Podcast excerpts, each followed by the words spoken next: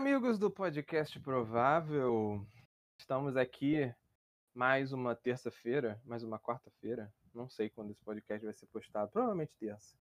Estamos aqui com o episódio novo desta semana e na semana passada eu lembro que eu prometi uma surpresa, uma coisa especial, não sabia se ia conseguir, ficou naquela, né? Mas eu consegui. O episódio de hoje não vai ser gravado apenas por mim vai ser gravado por mim e pelos meus amigos, os Dunders. Aê! Aê!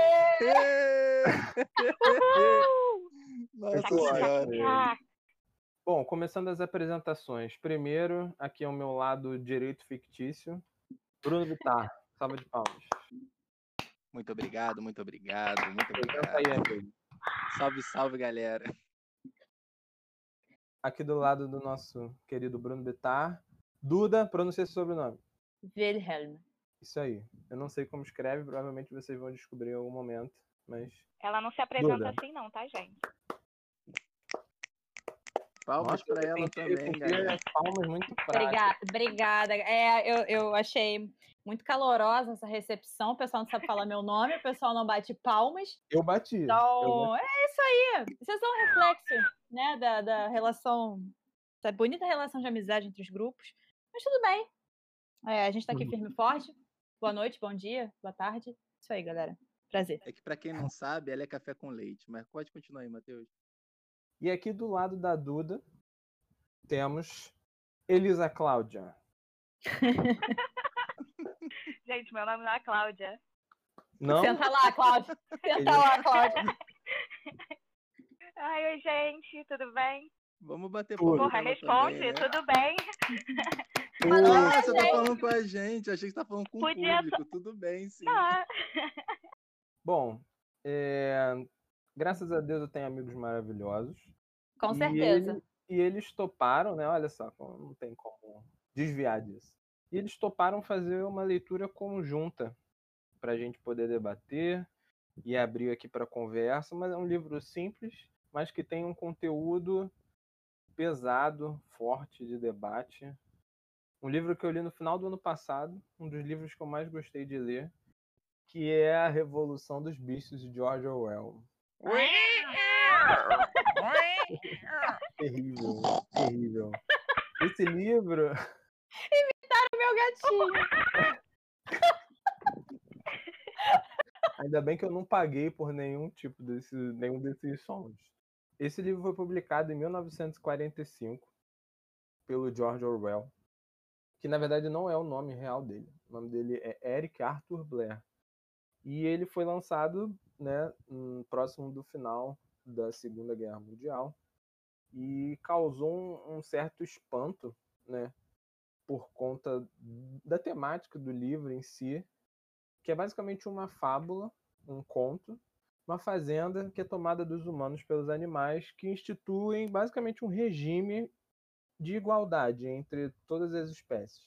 Mas que conforme o tempo vai passando, eles começam a ter muitas diferenças e essa democracia acaba caindo conforme os animais que são ditos mais inteligentes começam a se sobrepor sobre os outros formando um ciclo né, ininterrupto. É uma metáfora da criação da União Soviética, né? E a gente agora vai debater mais sobre isso, vocês vão entender melhor. Bom, todos confortáveis, sim. Eu tô aqui deitadinho na minha cama, bebendo minha cervejinha. tomando uma cerveja. Podia ter aberto uma cerveja também. Eu já bebi todas de hoje, então só me resta coca Eu. e água. Crianças não bebam. Sem Mas- geosmina. Mas para começar, eu quero saber que, que vocês acharam do livro, um panorama geral. Quem quer começar? Já que ninguém falou, eu falo. Você já adora? Já que ninguém lá. falou, eu posso começar aqui. Vai, começa aí. Fala. Cara, então, essa é a segunda vez que eu leio, que eu leio esse livro, né? Primeira vez eu li, sei lá, já tem uns dois anos. Aí depois que veio essa, é, essa oportunidade, esse convite que você fez, eu fui ler de novo. E, cara, eu, eu acho que assim, é muito didático. Eu vou falar que eu, eu real não. apesar de ter feito ensino médio, eu não sei muito bem a história da, da União Soviética, comunismo e Eu achei, papapá. que você ia, fa- eu achei que você ia falar, apesar de ter feito o ensino médio, eu não sei ler. Eu não sei interpretar bem. Não. Isso aí eu sei um pouquinho. Ler e interpretar eu sei um pouquinho.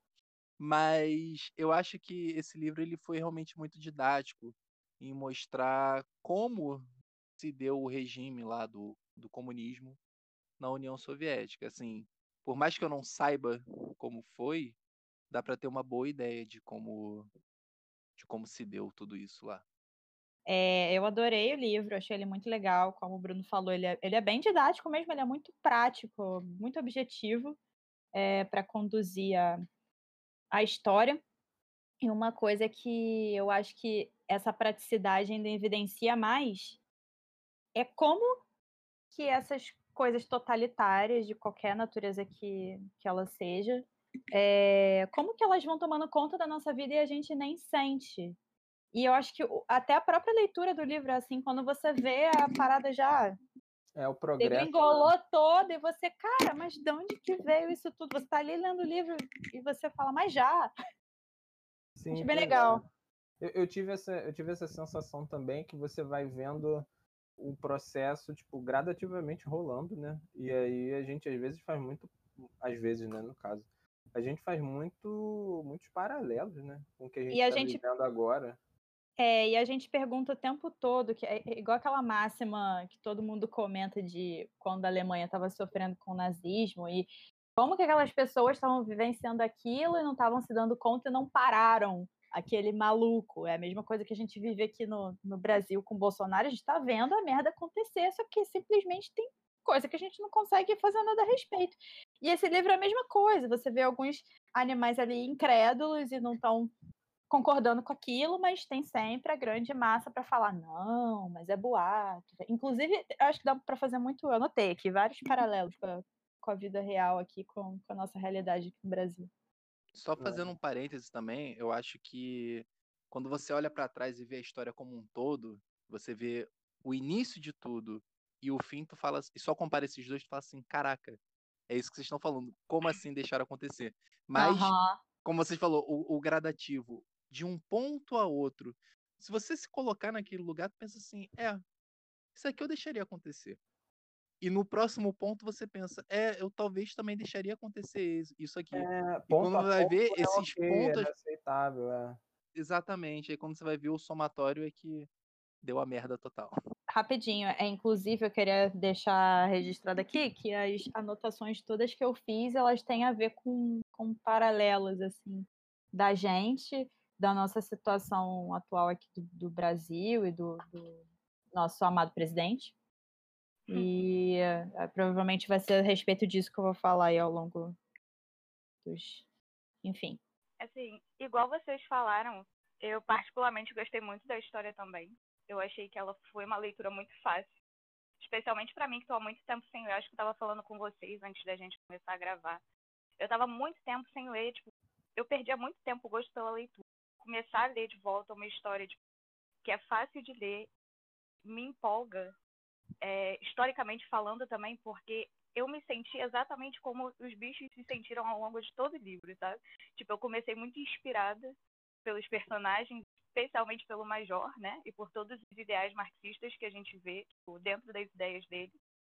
E aí, ao mesmo tempo que essa empolgação, tipo, vai crescendo, quando você vê, tipo, as coisas acontecendo, né? Quando as coisas vão mudando gradativamente, os animais ficam, tipo, completamente sem reação a tudo aquilo que está acontecendo. Tipo, eles sabem que tem alguma coisa errada acontecendo, mas eles se sentem frustrados porque eles não têm conhecimento para lutar contra aquilo e eles só aceitam aquilo. Sim, E aí, sim. tipo, você vai se sentindo dessa mesma forma, sabe? Meio rendida e, tipo, até chegar no final do livro. É tipo a É. gente parando de Olha pra- ver notícia.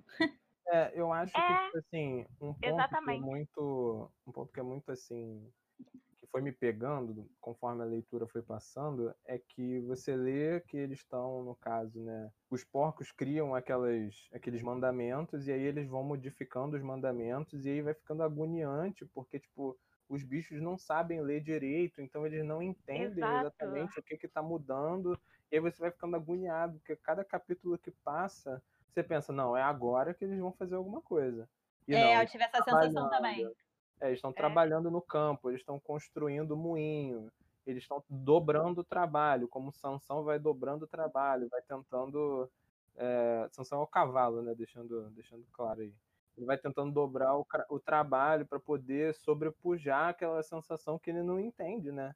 É, e aí você vai vendo tipo, que meio que sem o auxílio de, de todos, sem o auxílio da classe dominante, vamos dizer assim, fazendo uma utopia assim, você não consegue mudar, porque você não, não tá entendendo o que está rolando direito. Você não tem o poder de mudar sozinho, né? Tem um gancho que foi o que a Elisa falou e que você também falou, questão do, do conhecimento, e eu digo mais do que falta de conhecimento dos bichos, é a falta de educação no sentido escolar, vamos dizer assim que é o que você falou, eles não sabem ler. Então, quando você vê ali aquelas regras sendo mudadas, vai te dando uma agonia porque eles não entendem o que está sendo mudado, porque eles não conseguem ler, eles não sabem ler é, o que está ali escrito, né? E eu faço um paralelo aí com, com Paulo Freire, que, que diz né, que a, é, eu não sei direito o que ele fala, porque eu ainda não estudei muito bem Paulo Freire, mas fala aquela questão da, da educação acredito, ser libertadora. Eu acredito. Sim. Da educação sim. ser libertadora, sabe? E Exatamente. é justamente isso. Uma vez que os bichos, é, se eles fossem mais educados, no sentido escolar mesmo, de saberem ler, eles poderiam se libertar. E só não conseguem justamente por conta dessa desse analfabetismo, vamos dizer assim. Mas aí eu quero levantar uma questão aqui. Vocês acham que isso tem muito a ver com o que a gente vive hoje relacionado às fake news, por exemplo? Ou dessa, ou dessa, desse, dessa falta de conhecimento, né, que é transmitida pelas redes sociais, o WhatsApp, eu chamo de Unizap, né, quando as pessoas se informam através de notícias falsas ou coisas tendenciosas que elas recebem pela, por mensagem. E a todo momento eu conseguia, eu, me via isso na cabeça das fake news. Ah, você começa a se questionar, mas aí você vê aquele senso comum dizendo não, duas, é, duas pernas ruins, quatro pernas bom, enfim. E aí eu penso que hoje em dia a gente tem muito acesso à informação, à, à cultura, enfim, e ainda assim a gente reproduz esse tipo de coisa. Então, é, eu, eu, eu fico na dúvida sobre o que realmente está relacionado isso, se é realmente essa, essa falta de educação ou se existe algo que é, que é maior que, que aumenta essa negação por parte das pessoas. É, tipo, é, essa parte que eu vi no, do livro, eu acho que realmente tem muito a ver com isso, com esse processo de fake news, seja né, de uma certa forma. E o que eu acho muito interessante, eu não sei se vocês já leram, o 1984 também, do George Ainda eu comecei não. a ler, mas eu não terminei. Então não leu. Se começou e não terminou, não leu, caralho. É, então. eu li. vejo Big Brother, serve. Então, então por que, que perdeu tempo para falar que começou? Porra. É porque eu sei que ele vai falar da questão da mudança da história. Eu acho porque que é mas tu, tem, tu tem bola de cristal tua. Porra. Sim, Deixa ele falar. Que baixaria.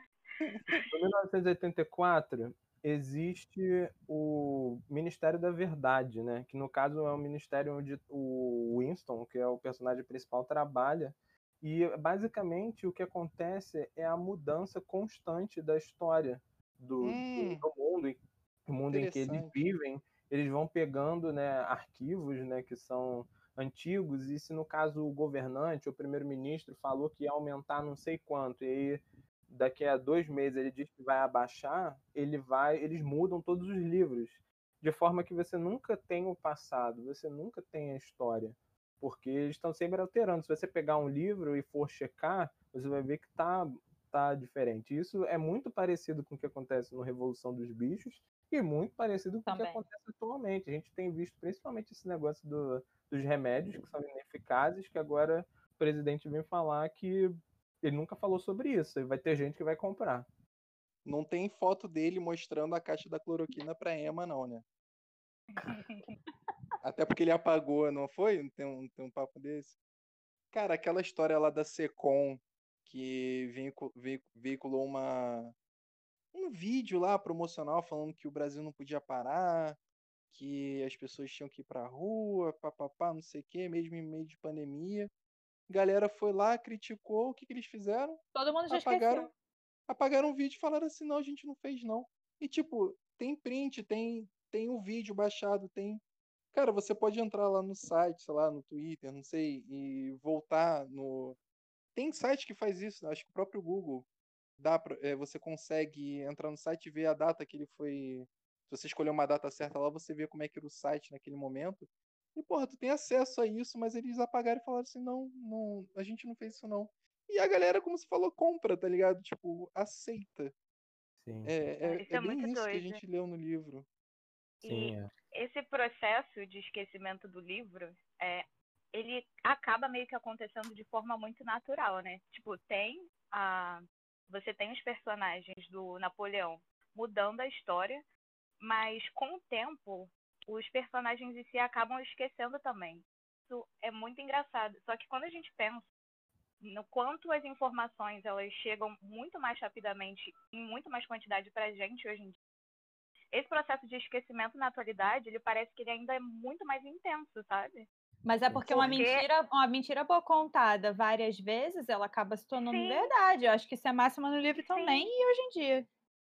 Sim, Sim, mas eu sim. tô falando que não é só a história, tipo, fato sendo alterado, mas a quantidade de diferentes fatos Sim. que chegam pra gente deixam a gente muito confuso, sabe? É, tem Uhum. a E E é muita informação pra gente reter. Isso, isso. É Exatamente, pra gente se e questionar. E só respondendo o que a Duda tinha perguntado, se é questão de. é, acho que foi falta de educação, ou fake news, ou os dois, não é? Que você, você chegou a falar, Duda? Sim, O que eu estava querendo dizer é que é óbvio que você acreditar em fake news, ela, ela é uma parte de falta de educação, mas você vê tantos médicos, por exemplo, defendendo a cloroquina. Então, aquela pessoa Uhum. teve acesso a uma educação, teve acesso à cultura, e ainda assim ela prefere buscar o negacionismo. Então, eu não acho que isso se limita só à falta Não, de educação não. escolar ou cultural, entendeu? Eu acho Não, que é algo muito maior do que isso. Porque tanto É. é que o burro, o burro ele é o único que sabe ler, e ele sabe que tá todo mundo alterando lá os mandamentos e tudo mais, e ele é o isentão, ele fica na dele, sabe? Ele não. Fazendo um paralelo aí, eu acho que talvez esses médicos que, que vão pela cloroquina e tudo mais seriam as ovelhas. Não digo só os médicos, tá? Mas é, as ovelhas Minions. porcominions ali. Os Porcominion no, É, no livro. são os nossos meninos, é. A massa manipulada. É, sim, mas é porque é aquela coisa, né? O que eu, que eu faço paralelo aí não é a questão da falta de, de conhecimento ou de, de acesso a- a- ao conhecimento e tudo mais, mas a questão do pertencimento ao grupo, sabe? É. Porque tem um sentimento ali da- dessas ovelhas de que elas fazem parte daquilo, elas não entendem muito bem o que está acontecendo, mas elas sabem que aquilo é certo. E parece que foi se, a- se você afirmar que aquilo tá errado, é você ser conivente, tipo assim, você se contradizer naquilo que você ficou defendendo tanto Exatamente. tempo. Então eu acho que é- é, tanto as ovelhas quanto os minions, né? é- não é que eles Uhum. sejam idiotas e não e não saibam tudo que está acontecendo, mas eu acho que assumir que eles, né, estão errados Uhum. é, é- é se contradizer, é, é Sim, morder a sim, própria sim. língua, né? E admitir, admitir que você está errado, isso não é pra todo mundo, né? E tem um agravante no livro, né? Que se você admite que tá errado, vem um cachorro e te mata. Então não é tão simples assim de você ir contra aquilo que você acredita. Se você consegue, se você tem o acesso ao conhecimento, você entende que aquilo tá errado, não é tão simples assim você conseguir mudar isso que você afirma. Não digo nem o pensamento, mas que você afirma. Mas fala aí, Elisa, o que você ia falar? Então, o que eu ia falar, na verdade, é que, é, considerando esse exemplo né, que vocês deram dos médicos, que são pessoas instruídas e tal, eu compararia ele mais com os outros porcos, porque é, para mim, uma forma que eles Boa. têm, porque eles têm o conhecimento, É eles sabem, tipo, não necessariamente eles acham que o que eles estão falando tá certo, sabe? Eles podem saber que aquilo tá errado, mas é o meio que eles têm de proteger os interesses deles, quaisquer que sejam, Sim, sabe? verdade, Especialmente verdade. financeiros. Verdade, então, eu verdade. pensaria mais como eles dessa forma. Faz, faz muito sentido, faz Mas muito era só isso. mesmo. É, as duas, acho que as duas, os dois lados fazem sentido, né? Sim. Sim. E só fechando mesmo que eu, que eu tinha começado a- o, o raciocínio, é que eu acho que esse pano de fundo, vamos botar assim, essa base de pessoas sem educação, no, fazendo analogia ali dos animais analfabetos, isso é que é, é- que deixa o ambiente propício a essas fake news é, É a questão da bolha, né, que a gente fala hoje. Exatamente, exatamente. É, não é que uma coisa sozinha. Talvez só a fake news pudesse funcionar, tá ligado? Mas que ter os animais ali que não sabem ler, isso ajuda muito a, a exercer um poder sobre eles. Não aconteceria se fosse de outra forma. Essa é uma parte interessante que eu acho do livro, que, tipo assim, ele usa dessa metáfora, tipo, dos animais não saberem ler, né, não, não conseguirem, entre aspas, ter um raciocínio para comparar com o povo, né? Eu achei isso Uhum. uma, é uma liberdade poética, né, para ele poder fazer essa comparação, mas é muito pesada, né, ele fazer essa analogia. E eu acho que conforme o tempo vai passando, assim, falando diretamente dos porcos, né, que são tidos como os animais mais inteligentes da granja e tal, eu acho que conforme o tempo vai passando, você vai pegando uma raiva tão grande, uma raiva tão grande Sim. deles, um nojo, sabe? Eu acho que, tipo assim, por mais que eu não goste do Napoleão, que é o líder deles, eu acho que eu, eu tenho mais raiva do Garganta do que do Napoleão. Porque o Garganta, ele é, ele é o porta-voz master daquilo. Você tem as informações todas via ele, sabe? Ele vai passando a lábia, assim, no- nos animais, os animais ficam tipo, é, realmente. Ele é o divulgador de fake news aí, velho. Sim, isso me dá muita raiva, cara. Ele é, ele é o presidente do gabinete do ódio da Sim. Granja dos Bichos. é o nosso Carluxo, Carluxo Garganta. É- Carlos eu acho Garganta. isso uma das partes mais, assim, é, mais bizarras, né? Ainda mais indo pro final, tipo, não vou dar spoiler exatamente do que acontece no final, mas eu acho que eu fico é, é mais hediondo ainda, né? Aquela comparação, aquela visão, né, que você tem, né, no final do Sim, livro. sim. É, deixa eu fazer uma pergunta a vocês. Das, das passagens do livro, quais assim os, foram os momentos mais marcantes, mais interessantes? Eu sei que, não sei se todos, mas alguns de vocês marcaram o livro, fizeram anotações. O que, que vocês acharam de mais interessante, mais marcante das passagens do livro, da história? Quem quiser começar aí, só. Eu tô tentando deixar passar a vez dessa vez. Gentil, gentil. Ai, gente, eu, eu marquei algumas coisas aqui que são coisas que eu achei interessantes. Eu não sei se eu vou dizer que eram as mais marcantes, assim. Mas algumas coisas que eu anotei, que eu marquei, foram. Tem uma parte que ele começa a. O, o narrador começa a descrever os animais da granja e apresentar os nomes. E falar os. meio que dar uma descrição, né? Um estereótipo deles. Aí eu fiquei fazendo o, o, o paralelo com, com a, a galera de hoje em dia. Tipo, igual a gente estava falando aí do, do burro, né? Que o burro é do time dos isentões. Aí eles falam da mimosa também, que é. Mimosa não, a mimosa é verdade. Eles falam da mimosa também, que é aquela que, que troca, é, se vende pelos luxos e tudo mais, e fica meio, né, perdidona ali. E eu fui fazendo alguns paralelos. Seria a mimosa o protótipo da Barbie fascista, por exemplo? Aquela que só reproduz só reproduz o senso comum, não tem nem no... tem noção dos privilégios, porque ela tem noção dos privilégios, mas faz E não que quer perder sabe. esses privilégios. Ela não quer perder os privilégios, né? Isso é uma que coisa. não. Eu acho que não. Eu acho que a mimosa é a burguesia capitalista, porque ela Sim, sai É, é, eu acho que ela saindo da granja em troca de, de trabalho, em troca de torrões de açúcar, de fitas e tal, é tipo o capitalismo que não conseguiu sobreviver às ideias socialistas, o comunismo, que onde seria tudo igual, ela não receberia nada mais ou a menos né, no início do que os outros animais, aí ela se vende, sabe?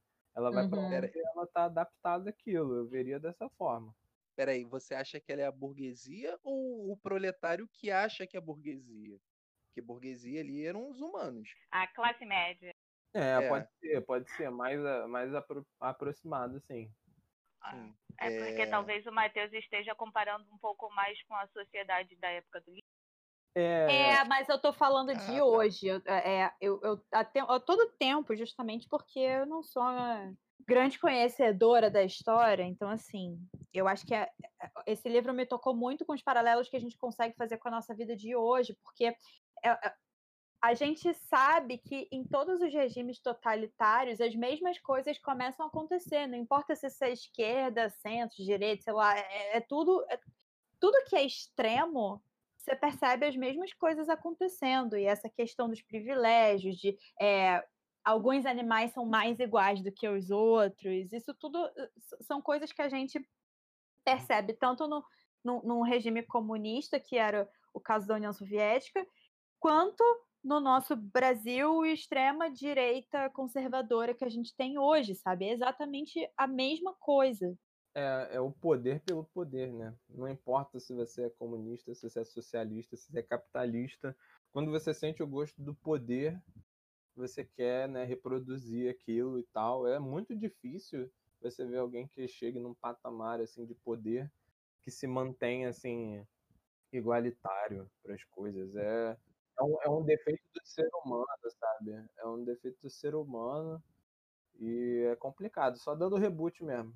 Eu acho que é isso mesmo que você falou. O problema, o mais complicado é você se manter, porque você olha lá no começo. Eu acho que os porcos eles tinham é, essa ideia, sabe? Não só o, o Napoleão, mas o, o, o, Bola de Neve, sim, mas não só o Bola de Neve, mas o Napoleão também. Eles tinham, eu acho que eles tinham esse ideal, essa ideia de fazer a granja para os bichos. Eu acho que é só depois que eles entram no poder é que, na hora de se manter, é que vem essa questão do, do poder vira é, subir a cabeça e você exercer o poder pelo poder mesmo. Mas, na verdade, eles tomam o poder quando eles já estavam corrompidos, se você for parar para pensar. Porque antes era só. Eles eram só porta-vozes, porque eles é, dominavam muito mais a leitura e a escrita, etc. Então, é, isso seria ótimo para gestão do grupo e divisão de tarefas, sim, etc. Sim. E no início todo mundo trabalhava, todo mundo trabalhava proporcionalmente, recebia comida, tinha um dia de descanso, tudo mais. Quando eles começaram a entender que Isso. eles eram as pessoas que faziam aquela roda girar, aí foi quando eles começaram, quando eles reconheceram o privilégio deles ali foi quando eles começaram a assumir esses locais de poder ali na grande, na grande dos bichos. Exatamente. Não, mas é. é isso que eu tô falando. No começo, eu acho que era um era uma ideia pura, assim. Depois é que eles se corrompem. É, eu acho que o sonho era puro, assim. sim, quando, sim, sim. Quando começou a disputa de poder, aí começou a já dar errado e, sim, sim. e, e assim, é realmente muito bárbaro assim o que acontece, né? Em relação às diferenças entre Napoleão e o Bola de Neve, como ele é ele é escorraçado, né, por conta dos cachorros e tal. Eu acho muito bom porque todas as passagens desse livro, elas têm um paralelo. Acho isso sim, muito sim. bom, muito bom. Você consegue fazer paralelos sobre tudo. Sobre o diálogo dos outros fazendeiros com o fazendeiro expulso, tentando ver como eles invadiriam, né? Como eles poderiam tomar a granja sendo, sabe, todos os diálogos, assim, é, é, muito interessante, cara. Eu acho esse livro muito bom. Ele, ele é tão curtinho, ele tem 120 páginas, eu acho, 150. Ele é muito curto, dá pra ler muito rápido, mas é ótimo. É ele bom. passa a história de uma maneira muito eficiente. Ele passa a ideia dele. Ele é, ele é catedrático, assim, no que ele quer dizer. Eu acho que por isso que talvez ele seja tão bom. Não, é que o, o Bruno estava falando dos, dos paralelos, que o tempo todo a gente consegue fazer. O Bruno não, o Matheus estava falando dos paralelos. Que o tempo todo a gente consegue fazer paralelos desse livro e de todas as passagens com tudo. Eu fiz até um paralelo com Game of Thrones, quando ele manda. Tem muito, tem muito. Sabe por quê? Porque assim, a, a história da Daenerys, por exemplo, que ela passa a série inteira é, reivindicando um poder que era dela, né? Por direito, herança, enfim. E aí ela consegue fazer todo mundo lutar junto com ela, porque é, o que está lá no poder tá, tá, errado, foi golpe, enfim, e, e é, massacra a população, não, não dá direitos, e ela consegue juntar vários vários povos na luta com ela, e quando ela chega lá no poder, ela começa. Você vai vendo a transformação também. É quando ela começa a ver que está ganhando poder, ela vira uma tirana. E aí ela começa a matar as pessoas que não concordam com ela. Exatamente. Você está dizendo, tá dizendo, que ela é o Stalin? Cara. Você acabou de chamar a Daenerys de Stalin? Errada não tá. Né? Então, deixa eu falar. Tem duas coisas pra falar agora. Duda falou desse paralelo com Game of Thrones. Eu também fiz um paralelo com One Piece. Mas acho que ninguém aqui vê One Piece, né? É, muito, muito episódio pro pirata. cri. Algum, algum, algum ouvinte otaku vai entender. Então, uma breve introdução. One Piece é um desenho de, de um pirata que estica, só pra Duda ficar sabendo.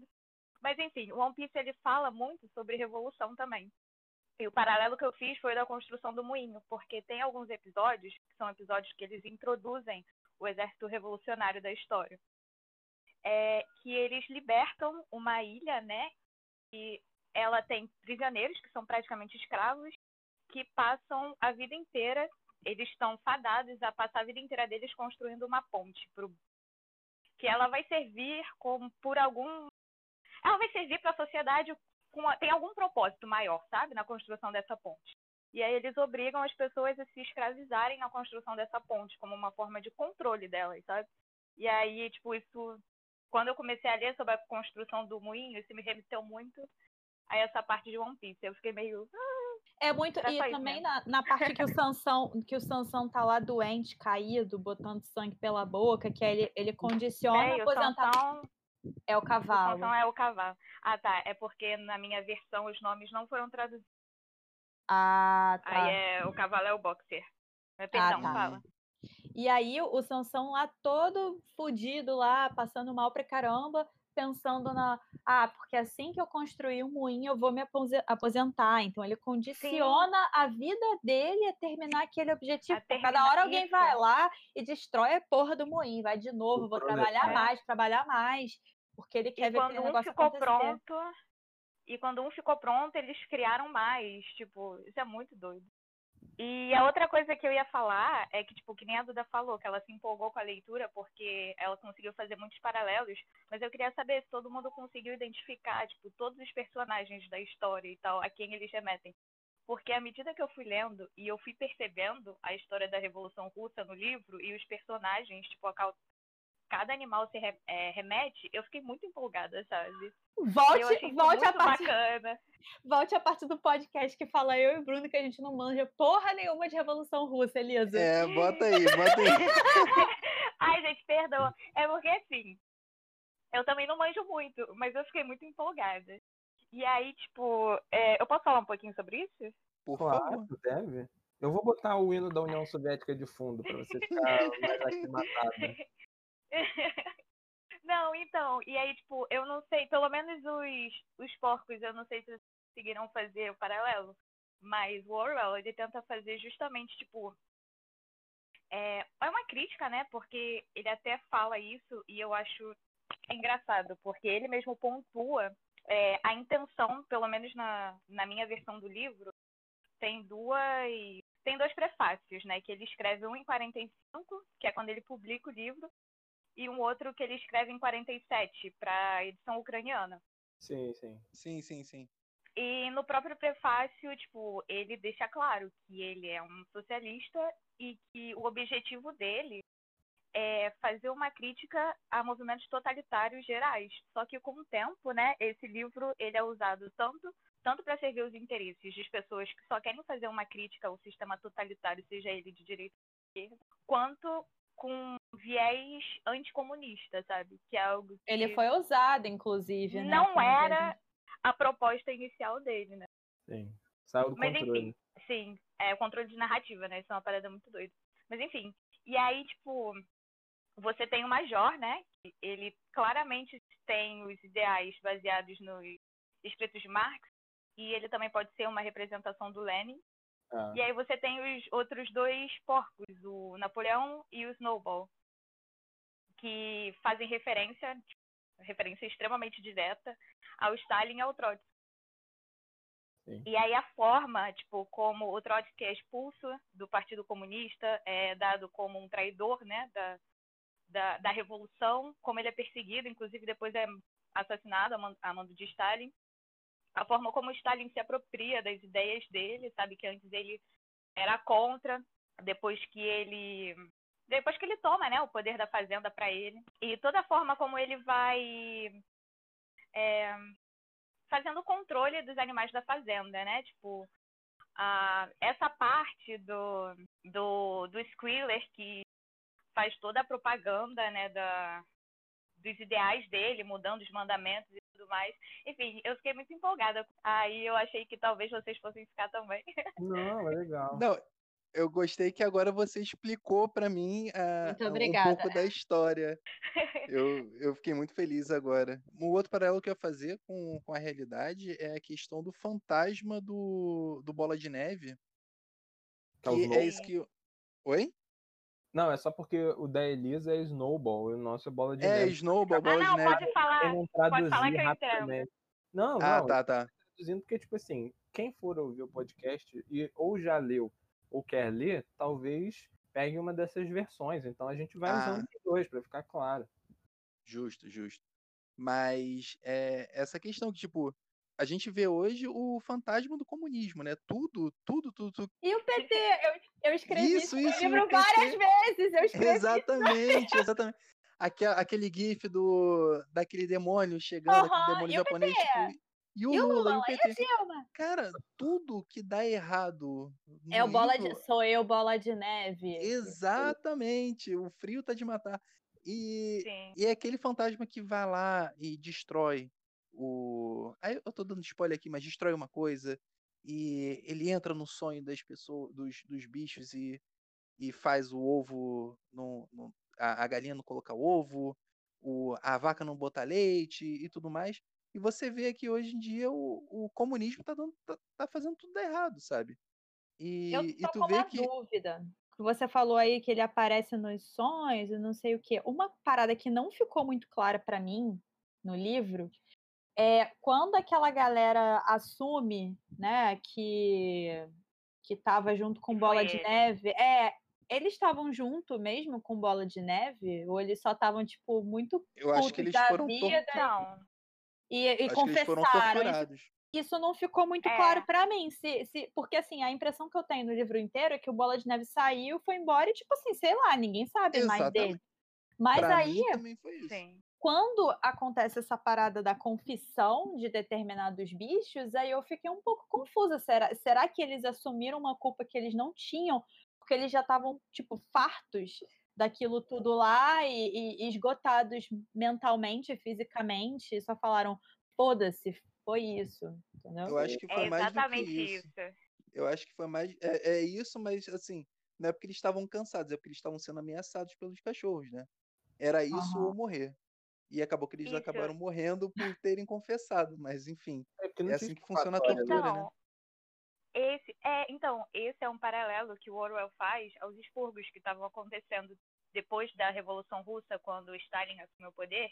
Ele começa a torturar vários membros que eram, inclusive, ligados a, a Lenin, né, que eram companheiros de Lenin, de Trotsky, e que não concordavam com, com os pontos de vista dele. E aí, tipo, eles começaram a torturar essas pessoas e fazerem elas confessarem crimes que não cometeram. E aí eu ah, acho que viu? isso está representado nessa hora. Viu como é bom ter uma pessoa entendida no assunto? é, o que eu ia fazer essa pergunta é que, tipo, a gente tá fazendo esses paralelos dos animais, né? Alguns grupos, mas, tipo, tem dois animais que eu fiquei meio que em dúvida, vamos dizer assim, do, do que eles representavam. O corvo, que ele Também sumiu, fiquei um pouco. a voz do, do antigo dono, e de repente ele volta, ele fala sobre uma terra prometida que não existe, uma terra de açúcar, eu não sei se é tipo a igreja ortodoxa russa, sabe? Eu acho que sim. No, no, eu acho que sim. Se eu não me engano, na minha versão, eles falam disso até. No pós-fácil, não é? É, é. é eu, eu acho, que, que é, é assim, Matheus. E a outro, outro Ai, personagem é a gata. Gente, a gata, eu fiquei muito confusa com ela também o Moses, de fato, tipo, eu também vi muito nele todas essas questões religiosas, sabe? Que é uma forma de você conseguir controlar, né? A população. Até quando Mas ele volta, gata... ninguém questiona também. Ele não é. trabalha, ainda recebe dinheiro. Então, assim, é, é, é, é como se e é ele voltasse e ainda é premiado, né? E é mais uma motivação para as pessoas continuarem trabalhando. Não agora sim, só sim. pelo bem delas e da população, mas para elas terem um bom lugar para ir depois disso, sabe? Agora Até a gata, porque elas não fato, conseguiam mais se se aposentar, não é? É, Sim. ninguém chegava mais a. ai, ai, a Olha outro idade. paralelo que eu só pensei agora. É, É, pois é. Mas aí, promete uma coisa, chega na hora, não consegue. Não tem terra, não tem comida. Bruno, qual foi a passagem aí que você achou muito marcante do livro? Já foi a Duda, agora eu quero saber de, de você e depois da Elisa. Cara, eu acho que a, a, a importância das tradições, porque você vê lá que tem as músicas e tem dar o tiro não sei quantas vezes por ano, e as marchas e as A festas tudo bandeira também. a bandeira. Eu acho que isso é muito importante para dar aquela sensação de que, apesar de, que- apesar de estar tudo ruim, tá tudo bom. Porque, eh, se eu não me engano, Pão tem e circo. passagem no livro. Oi? Tipo pão e circo. É, Isso, sim, isso, também. isso. É, se eu não me engano, tem passagem no livro que fala dos animais que, tipo, eles estavam se sentindo cansados e desmotivados e tudo mais. Mas quando eles ouviam a música, quando eles viam a bandeira e tudo mais, aquilo dava um gás e eles acabavam se convencendo de que estava valendo a pena. E, e tu vê como é importante, né? Essas tradições para o ser humano. Símbolo, né? Exatamente. Eu acho que é isso meio que faz a gente humano, né? É, são coisas que talvez a gente não saiba explicar muito bem, mas ainda assim elas mexem muito com a gente. E quem sabe controlar isso acaba sabendo controlar a- as pessoas, né? Por meio desses, dessas tradições. Isso foi até uma coisa que eu anotei aqui, eu achei Eu acho, que, eu acho que, pelo menos no Brasil, essa questão da- de- das simbologias e é, desses ícones, eu acho que hoje, no, no governo nosso de hoje, pode ser muito encarado como essas pautas mais conservadoras, por exemplo, né? De, Uhum. é, relacionados à religião, exato, à religião, à família, é, até a questão financeira também, né? De ah, porque vamos acabar com a corrupção e- e- é, foram criados slogans, né? Que viraram símbolo e aí a, a- a própria família do, do presidente, por exemplo, ela ilustra isso, é, o conservadorismo por parte da primeira dama, por exemplo, que ela é a pessoa recatada, bela e recatada do lar, não é? Enfim, é, tem todo aquele estereótipo, as roupas que ela usa, a maneira como ela se porta. Então, eu acho que, acho que todo sistema precisa de símbolos justamente para convencer as outras pessoas, para sustentar aquela ideia. E muitas vezes as Uhum. pessoas já não estão nem prestando atenção naquilo que está sendo reproduzido verbalmente, né? na- Nas ideologias, enfim, mas elas se apegam a esses símbolos. A história do vai Sim, virar sim. jacaré, por exemplo, é um grande exemplo. Na hora que ele estava falando isso, durante o, o pronunciamento, durante a entrevista, ele já falou num tom de deboche. Tipo, óbvio que ele não estava falando sério, mas tem gente que se apega tanto aos símbolos, às coisas que são faladas, que tinha gente realmente acreditando que virava jacaré, entendeu? Então, Uhum. pra, pra mim é isso. Eu concordo. É, é, mas é isso mesmo. É É isso. isso mesmo. Elisa, qual é a seu, sua parte né, preferida agora do livro? O que você achou de mais interessante? a Passagem. Assim, as passagens que foram as que eu mais gostei de ler são logo no início, né? O primeiro capítulo, que é quando o Major fala do sonho dele e tal. Eu gostei muito. Eu gosto também quando começam a introduzir, tipo, meio que de forma misteriosa as coisas que vão acontecer na fazenda, tipo quando eles falam do desaparecimento do leite, e aí depois quando eles começam a citar as maçãs, né? E aí fica todo mundo na expectativa de que todo mundo vai ter maçã e no final a maçã fica só para os porcos. São trechos assim do livro que eu achei bastante legal. E o final.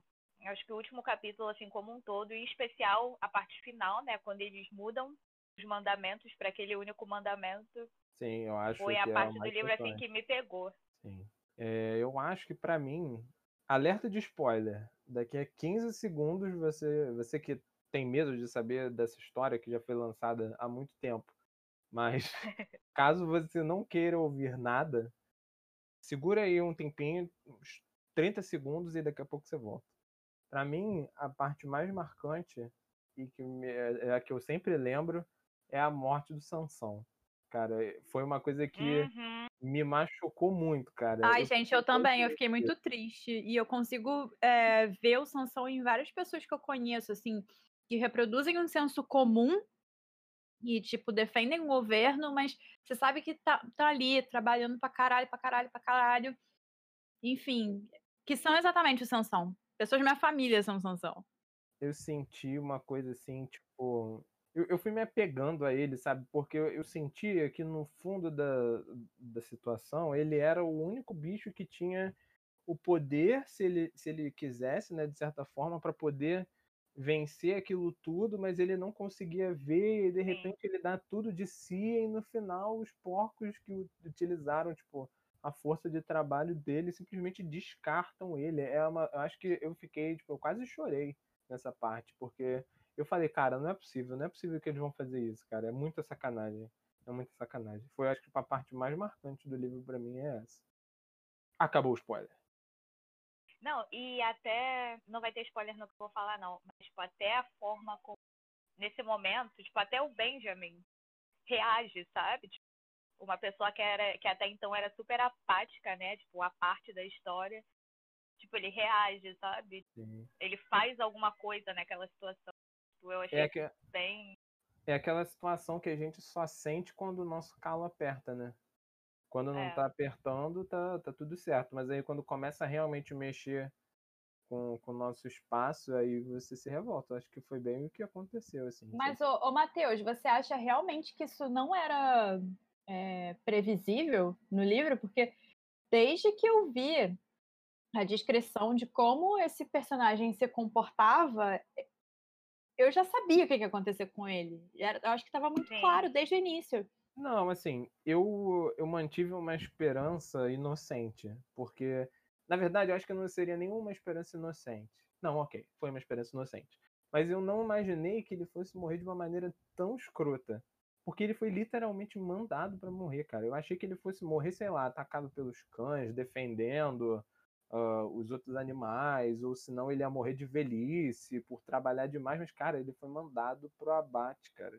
E eu achei isso mais chocante do que, tipo, simplesmente ele, ele morrer, sabe? Isso me tocou muito quando eu li. E não só foi mandado pro abate, como deu um retorno financeiro para a própria sim, é, sim. fazenda, né? Isso que eu acho que é pior ainda. Sim, muito pesado. para mim, né, no caso.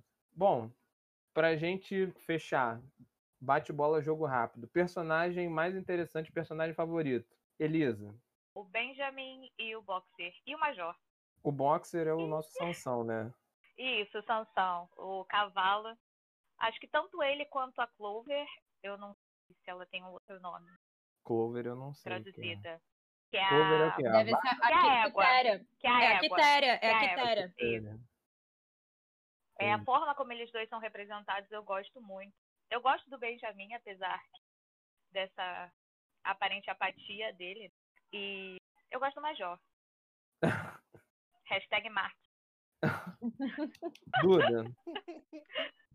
Cara, eu acho que um dos personagens que eu mais gostei, sei se eu consigo eleger um preferido, mas eu de fato gostei muito da Quitéria.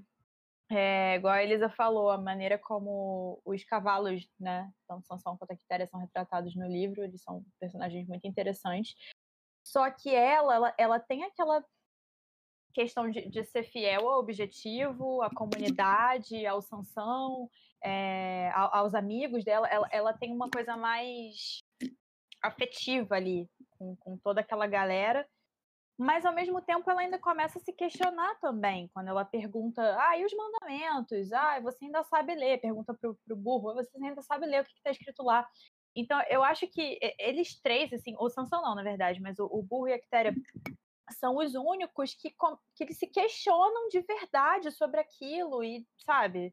É, mas que veem que não tem nada ali no alcance deles para ser feito. Então eu acho, eu achei interessante essa caracterização deles, mas especialmente para ela, porque o, o, o, burro ele é muito isentão, ele é muito omisso. E ela não, ela tem essa questão desse companheirismo e tudo mais. Eu achei bem legal. Bruno, eu acho que o personagem que eu mais gosto é o Sansão mesmo, é o cavalo. Por essa força de vontade e, se acreditar que vai, tá, vai dar tudo certo no final. Eu acho que os personagens que eu achei mais interessantes assim foram as ovelhas porcominions. E todo o barulho que elas faziam quando estava tendo algum questionamento ou alguém estava perguntando, né, tipo, esse negócio aí, mais os mandamentos, ou tentando é, criar uma linha de raciocínio, elas vinham com aquela com aquele grito, né, aquele canto, quatro pernas bom, duas pernas ruim, e ninguém conseguia manter a, o, o raciocínio. Então eu achei que um, foram personagens que foram bem interessantes também, ajudaram a compor toda a história. É, para mim também meu personagem preferido, eu já tinha falado, é o Sansão mesmo, cara. Eu acho que ele me tocou muito desde o início. E assim, como interessante, né? Vamos dizer assim. Eu acho o Napoleão muito interessante, cara, como personagem. Não é, não gosto dele, muito pelo contrário. Mas eu acho que ele como personagem, cara, as mudanças, sabe? As coisas assim que vão passando. E voltando, só um ponto que eu lembrei agora, a, uma parte que a gente falou sobre partes interessantes, eu achei muito interessante quando eles confrontam além do tipo do poder pelo poder de dominação do dinheiro eu acho muito interessante a parte que eles bebem, que eles ficam bêbados, Nossa. que os animais não podiam beber. Eu acho isso, tipo assim, uma humanização muito grande, cara. Eu achei muito. Quando maneiro. eles acham que o Napoleão tá à beira da morte, ele só tá de ressaca. Sim, sim. Eu achei a parte muito deles, tipo, quando eles ficam em duas pernas, nas duas patas, né, traseiras. Acho que é a noite, Nossa, né, isso, isso foi muito chocante. Bizarro. Isso foi muito chocante. Agora, naquela hora que, que o narrador fala que os bichos estão observando eles na mesa, né, que eles veem queixos, eu não entendi direito isso. Eu acho que era tipo papada, assim. É. Eu não sei não se é uma referência, tipo, porque no início eles falam que leitões, tipo, começam a engordar, né, e tal. Aham. Uhum. Mas aí eu não sei, tipo, se isso... É, eu não sei se foi bem isso. Sei lá, ficou relação, meio né? gratuito, né? assim. Quando tava da olhando... É porque, porque eles... É. Eles olham pra expressão dos porcos e veem queixos. E aí eu não... É, eu, eu acho, que é, é porque eles ficaram humanizados mesmo. É, tipo, ah, é. De, de um ser humano. Mas aí, e, por acho... isso que eu fiquei na dúvida, tipo assim, cara, virou muito fábula isso, até a fisionomia tá mudando e tal, enfim. É, é, é por isso que eu fiquei e, nessa dúvida. E sei lá, eu, o espanto que eu senti, o nervoso que eu senti ao ler essa parte, é porque, assim, são animais virando humanos. Ok, no final eles, eles são seres humanos e você, se eu me, de, me deparasse com um ser humano hoje, que era antigamente, um animal que virou um ser humano e eu não conseguisse distinguir ele de um humano, para mim isso não seria nenhum espanto. Gente, mas, mas, é o oprimido, o oprimido virando opressor, para mim é, é a clara Você... personificação sim, disso. Sim, sim. Não, mas o nome é Furry. Eu me colo... eu me colocando no lugar dos animais, vendo animais se transformarem em seres humanos, seria o equivalente a gente ver humanos se transformando em porcos, em animais. E eu imagino qual foi a, a sensação que eles tiveram. E até o livro Sim. transmite muito bem isso, e, e, eu achei que foi uma passagem realmente que, que mexeu bastante comigo, sabe? A, a agonia de, de ver aquela imagem, de você não conseguir distinguir é. um do outro. É, é muito bem, incômodo, bem né? E eu é, acho que, tipo, né, acho que além disso, que ficou para mim também, não é só você não conseguir distinguir, é os humanos normalizarem aquilo. Porque, tipo, pelo que é passado no livro, eles não, não têm nenhum problema com aquilo. Eles se veem da mesma forma. Eles, eles acham que tá, tipo, tudo certo. Contanto, é, Contanto que os interesses políticos, é, os interesses é. políticos e econômicos são os mesmos, eles não estão nem aí que são animais. E foda-se, sabe? Sim, isso é muito doido. Ah, eu só quero, eu só quero fazer um adendo, assim, mas é pessoal e não tem exatamente a ver com a história. Mas, Vai, pode fazer.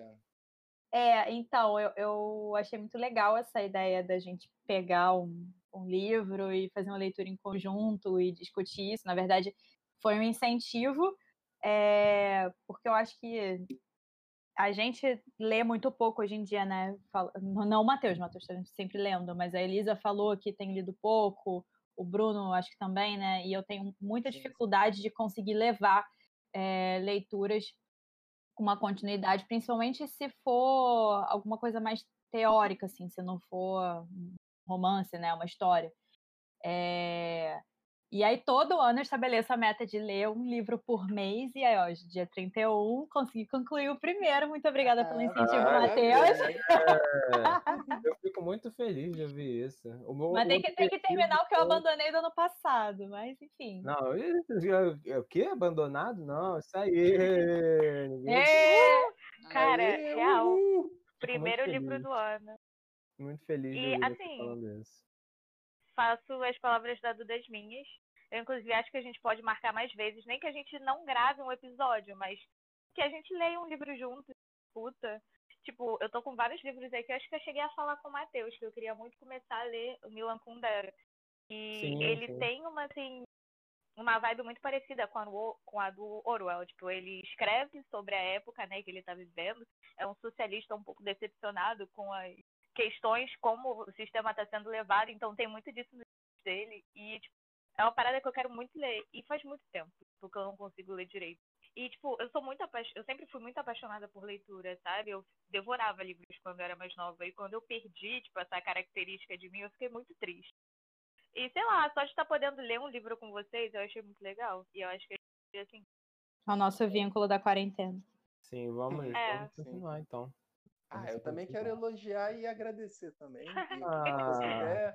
Ah, agora vai puxar o saco agora. É, puxar Puxa o saco saco, vivo vai lá puxar. mundo. Uma coisa que eu já falei em off pro Matheus. Bota esse ascendente em peixes. Cast dele. Oi? Não, Bota. Bota esse ascendente em É. peixes. Ouvir esse podcast tem despertado esse interesse em mim de ler. É, eu nunca fui de ler, mas eu sempre admirei muito aquela galera que vai em livraria e fica procurando livro e compra livro e lê o livro. E eu sempre achei bonito e tal, não sei o que, mas eu nunca peguei assim para ler e tal. Teve uma época da minha vida que eu me esforcei, comecei a ler, beleza e tal, só que depois parou. E ouvi o podcast, é, não só esse livro que a gente leu agora para gravar esse podcast aqui, mas aquele do. Eu tô com o livro aqui na minha mão. é, eu estou, Estou pensando, em pensando. acabar com tudo. Sim, Uhum, foi graças ao, ao livro. episódio. Comprei e é, eu deixo aqui a minha reclamação que eu, tô, eu vou gastar muito dinheiro com o livro esse ano. Estou sentindo isso por causa do podcast. Mas deixo também aqui meu agradecimento, porque realmente é um hábito que eu gostaria de cultivar e eu estou tendo esse incentivo aqui agora. Então, muito obrigado. Você- vocês querem me fazer chorar, né? Querem me fazer chorar. Eu também, eu também, com- eu também comprei o livro, tá? Um belo dia eu tava andando debaixo do sol, indo pra casa de uma cliente. Eu passei pela livraria da Travessa. Falei assim, cara, tá me chamando isso. Eu passei, tinham várias versões. Eu achei, obviamente, que eu sou uma pessoa que trabalha com estética, não é mesmo? É, via que eu achei a capa mais bacana e tal. Dei uma folhada também pra saber, vi que ele tinha outros apêndices, etc. Achei legal, e aí, enfim, comuniquei em tempo real, fo- foi aí que eu vi, o ba- bagulho é sério, vai ter. Hum, Não, eu fico muito feliz. Eu agradeço a vocês todos por terem topado ah, a partilhar isso comigo, estarem comprando essa minha ideia desde o início, desde que eu dei a ideia, desde montar os posts, montar tudo. Eu tenho que agradecer muito a vocês por todo o apoio. Vocês são muito importantes para isso estar indo, né, para frente. Ai, que Muito obrigado. hum. Bom, agora eu quero que você, vou dar um Falta só feijoada com sambinha. É, isso aí. Você breve. acha que eu, você acha que eu me sujeitei a isso de graça? Depois pode cobrar, depois pode cobrar. Agora, ó, eu vou deixar aberto aí para vocês fazerem as divulgações, merchans e divulgar os seus arrobas, etc. aí. Quem quiser começar, só falar aí. Caso alguma, algum ouvinte tenha achado, tenha se interessado por algum participante, todos os participantes estão solteiros, menos eu. Então, se vocês quiserem dar aquela fuxicada e tal, tá aberto aí. Quem quiser começar, Segue aí no Twitter, arroba fala underline Dudão. E é isso aí. boa, boa. Bom, Então, quem galera, pra quiser quem não seguir, sabe. Por favor, Elisa, continua. Vai, Elisa, vai, vai, vai, vai. Então, galera, pra quem não sabe, eu sou comentarista de Big Brother profissional. E o meu arroba é ELSCLD. Elisa Cláudia. Repete, repete que eu não, eu não peguei. Arroba E-L-S-C-L-D. Bem Beleza. low profile. Eu vou, eu vou deixar também escrito depois. Isso no Twitter e no Instagram ou só no Twitter? Não, só no Twitter, Instagram não. Bruno Bettari. Sim. Misteriosa. Quem quiser me seguir no, no Twitter, ultimamente eu não tenho postado muita coisa por lá, mas é arroba brunobitar91, com dois T's. Mas se vocês quiserem ver um pouquinho mais do meu trabalho, eu faço vídeos no YouTube falando sobre química e também um pouquinho de ensino, enfim, mais voltado O melhor pra professor de médio. química do Rio de Janeiro. queria comentar nada não, Contato mas eu box. concordo com isso. mas é só procurar lá no YouTube, canal do Bitar, e tenho certeza que vocês vão se divertir. Ah, e só pra, Instagram dar, dar um spoiler aí do, do- das minhas funções profissionais, a, a- arte do canal do Bruno foi o que fiz, tá? Money Jobs. Sim, sim, verdade, verdade. Ficou muito boa, depois confere lá. Ficou muito boa a arte. Enfim, se Boa. quiserem, dá uma passada lá no YouTube, canal do Bitar. E se não quiser? Vão gostar. É, só não passar, pô. Galera, é isso. Espero que vocês tenham gostado. Espero que esse episódio tenha sido esclarecedor. Leiam esse livro, que é muito bom. Tô correto? Tô errado. Tá corretíssimo. Eu achei esse livro fantástico. Muito bom. Já até incentivei minha mãe a ler aqui. Já falei pra ela que ela vai gostar. Fiquem bem e até semana que vem para mais um episódio do Podcast Provável. Tchau, Beijo. galera. Uhul! Valeu.